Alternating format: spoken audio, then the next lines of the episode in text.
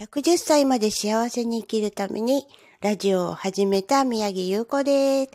今日も皆さんお元気ですか？ここのところずっと晴れが続いていて気持ちのいい沖縄でした。でも私は福岡に出張に行っていたので、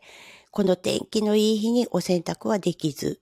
今日やっと洗濯日和だと自分の中で思っていたら、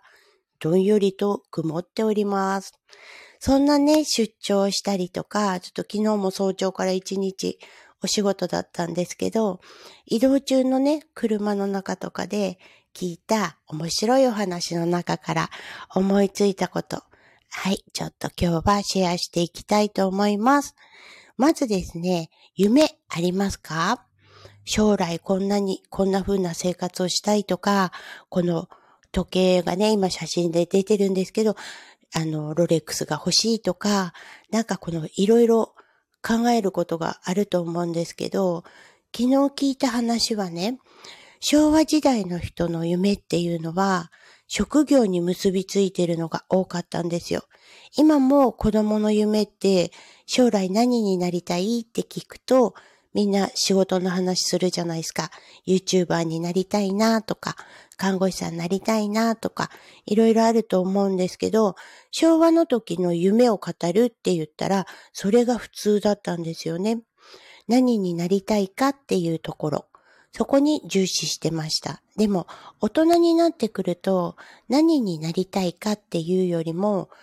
自分の人生どういうふうに豊かに変えていきたいかっていう発想になってくると思うんですよ。それが夢になったりとかっていう感じだと思うんですが、えっと、私もね、小さな時にはね、看護師さんになりたかったんです。で、看護師さんになって、で、その後ね、助産師になって、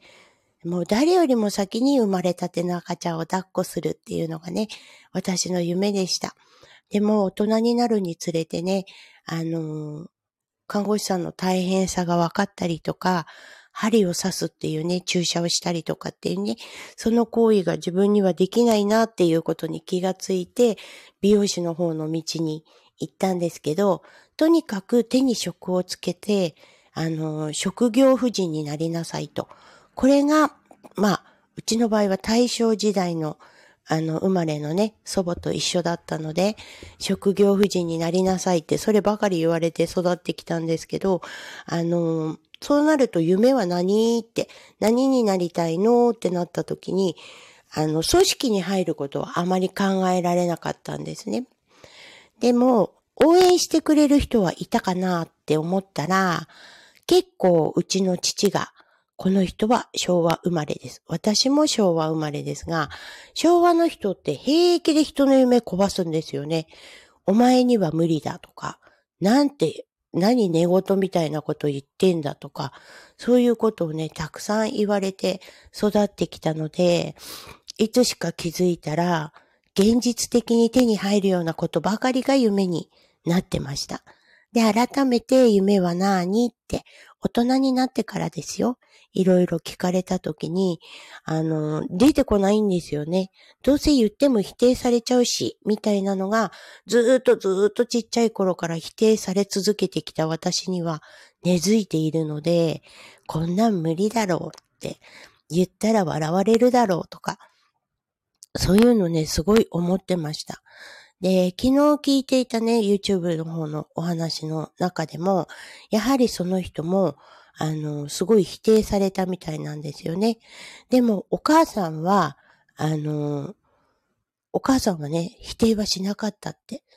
もうこういう風になりたいんだって、これを作っていきたいんだっていうお話をしたみたいなんですね。まあ、ロケット作った方なんですけど、ロケット作りたいんだよねとか、潜水艦作りたいんだよねとか、そういう話をしたときに、あの、お母さんはそれはすごいねっていうふうに言ってくれる親だったみたいですね。そうすると、あの、お母さんのその言葉をね、あの、そのまま受け取って、もうあなたならできるっていう一言で自分はできるんだっていうのが彼の場合にはしっかりと根付いていたみたいです。で、大人になって、じゃあどういうふうにしていきたいんだろうっていうのをこう変えなかったみたいなんですね。でも、ある時、学校に通ってる時に、あの、先生にはすごい否定をされたみたいなんです。みんなが将来何何になりたいっていうか、あなたの夢、夢は何ですかっていう作文を作った時に、みんなと書いてることが違う。みんなは、あの、なんていうのちゃんとした学歴をつけて、あの、収入の高い会社に入ってとか、あと、ケーキ屋さんを自営で開業してとか、そういう具体的なことを書いてるときに、彼は本気で潜水艦を作ってっていうことを書いたらしいんですね。海の中を探知して、お魚たちが暮らしやすい海にの環境にしたいっていうことを言ったらしいんですけど、今聞いたらね、子供がそれ言うってすごいなーって思いますよね。あの、そんな素敵な夢があるんだって、じゃあ応援していくねって言いたくなるんですけど、昔はね、すごい否定だったみたいなんですね。お前は何を寝言みたいなこと言ってんだと。そんなの無理に決まってるだろうって。結構でも子供にとってのその一言って、自分がやりたい、こうしたい、こうなりたいっていうことを超否定されてることになるんですよね。でも、なんか彼はお母さんが、あの、ポジティブな方だったんで、その否定を打ちか消したらしいんですけど、結構ね、そういうの、今でも、その状況で育ってきた昭和の人たちが今、親の世代、あの、あとおばあちゃんの世代になってるじゃないですか。で、令和生まれ、平成生まれの人たちに、それを平気で言ってないかなみたいな。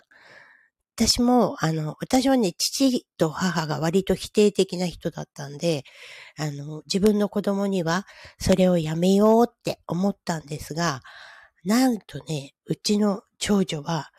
将来何になりたいのって聞いたら、コンビニのお姉さんって言ったんですよ。で、あ、そうなんだって、コンビニのお姉さんは高校生になったらすぐなれるよって言ったら、じゃあやってみるってなってたんですが、結局彼女はそれをチョイスしてないんですね。自分でちゃんと次なることを見つけて、あの、目標に進むっていうことをやってました。でも、あの、私も否定的な親に育った方なので、どっちかっていうと現実を先に見せちゃうんですよ。こんなだとこんなだよ、あんなだとこんなだよっていうのを言い続けてたなって今ちょっと反省してます。なので今孫がね、いるんですけど、まだ何になりたいとかは言わないんですけど、あの、ちっちゃな子供を見てるとね、本当に不安もなくって、今日は何して遊ぼうかっていうその日一日を精一杯生きることに、あの、とかしてるっていうか、あの、そこにね、すっごい集中してるのを見せてもらってます。だから子供たちのね、話もちゃんと聞いたりとか、どうなりたいかっていうのをね、聞きながらね、毎日面白く暮らしてるんですが、ああ、自分の時はそういうのなかったなーって考えてみたら小さな時からもう貧しいお家に育ったので、お金の話をされたりとか、もううちは貧乏だからこれが買えないよみたいなことばっかりを言い続けられて大人になったので、そこが深く根付いちゃってるなーっていうのを昨日人の話を聞いて気づきました。皆さんそんなところないですか？特に、あのー、昭和世代はね、現実重視なんですね。そこで、あの、否定。今なんて電気代も値上がりしたりとか、日本どうなるのっていう危機感に迫られてる大人がたくさんいるんですけど、その中で子供たちが世界に羽ばたくこと、やりたいことを成し遂げること、応援できる大人でありたいなと私は思いました。どうですかね？そういうふうに感じたことないですか？では今日もこのくらいで、また新しい情報を得たらシェアします。皆さん、今日も一日素敵な日にしてください。ご視聴ありがとうございました。